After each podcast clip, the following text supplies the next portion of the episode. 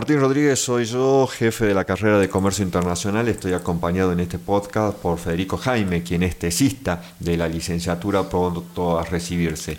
Y venimos hablando en el podcast anterior sobre el sector de la vitivinicultura. Al respecto, en referencia a las exportaciones argentinas, Fabricio Portelli, quien es un experto sobre el tema, que tiene su página web y que trabaja con Wines of Argentina, explica que actualmente el mayor escollo que presenta el país no es la calidad, ya que hoy elabora los mejores vinos de su historia y eh, son bastante valorados por la prensa y los profesionales internacionales, pero hay otros temas de fondo que complican el panorama y tienen que ver con la infraestructura, con ineficiencias de la cadena de producción y con la falta falta de tratados de libre comercio, entre otros.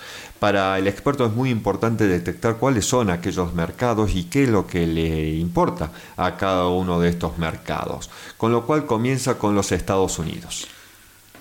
Estados Unidos es el mercado más importante y está creciendo a muy buenas tasas, según las ventas de los importadores. Y va el vino argentino superando al chileno, el que es su, su principal competidor. Sigue siendo en Estados Unidos el 40% de las exportaciones argentinas, principalmente en la costa este y Florida, en tanto que en el oeste está allí la mayor producción de vino de los Estados Unidos y un poco más difícil de ingresar. Otro de los mercados es el Reino Unido. Sí, en el Reino Unido se destacan las exportaciones de Malbec, y el Brexit ha revolucionado el mercado provocando algunos cambios, aunque el interés por la Argentina está intacto. En el Reino Unido son muy exigentes con los precios y generalmente para activar un vino le bajan el precio sugerido durante un mes. Si no se vende, lo sacan de las góndolas. Estas son las mismas reglas claras y concisas para todos los vinos que importan. Otro de los mercados es Brasil, es el gran vecino al que hay que apostar. Está claro que el consumidor de vinos brasileño admira y gusta de los vinos argentinos y es evidente que hay mucho espacio, pero solo se podrá seguir creciendo unidos y ofreciendo calidad y más calidad. Canadá, que también es llamada la joya del norte, actualmente es el tercer mercado en importancia para el vino argentino. Hay que volver a ponerle foco porque la categoría está cayendo y es un mercado muy grande. Los vinos argentinos son más reconocidos en la costa oeste por la influencia de Estados Unidos, pero las compras las digita el Estado a través del monopolio. Es un sistema difícil porque hay que ir superando distintas barreras para poder entrar.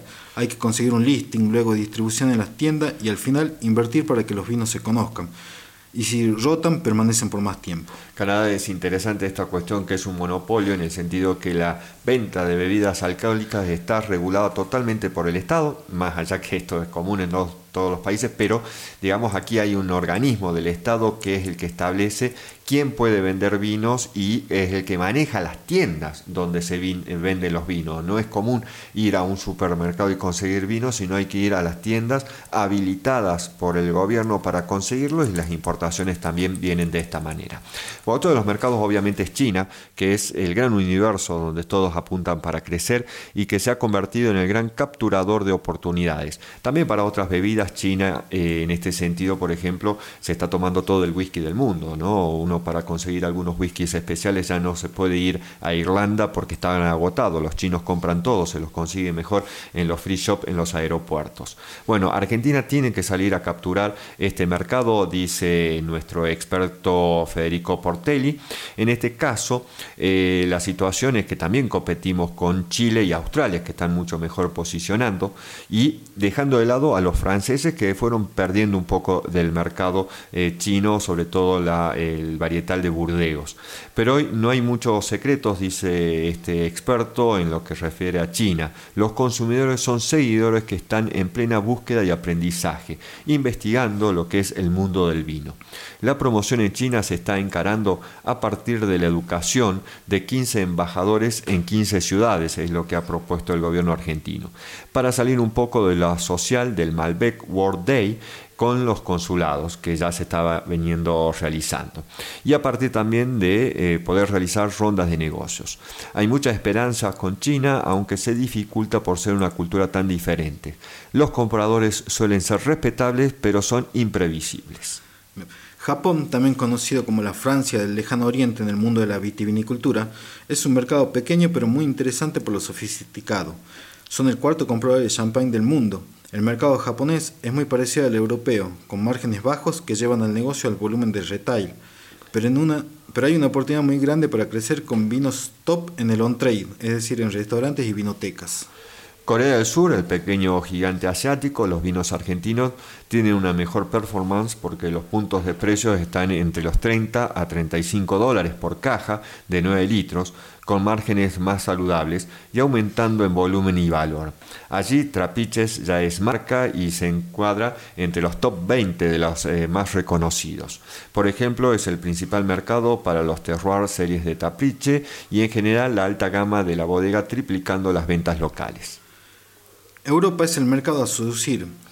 En Europa Chile sigue siendo más que Argentina, aunque el foco de los vinos nacionales está en las gamas media y alta. En Holanda los vinos se mueven desde gigantes depósitos, warehouses, y son de los que más pelean precios junto con los británicos, pero también de los que más venden.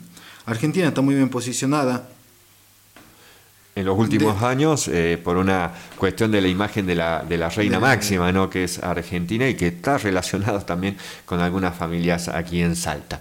Bueno, Latinoamérica con todo el potencial regional, eh, menciona Portelli, eh, allí se destaca en Perú, que es un mercado en crecimiento gracias al auge de la gastronomía, y los mismos sucede en Colombia, aunque acaban de imponer un nuevo impuesto de acuerdo a la lista de precios de cada local de ventas generando muchos problemas de posicionamiento.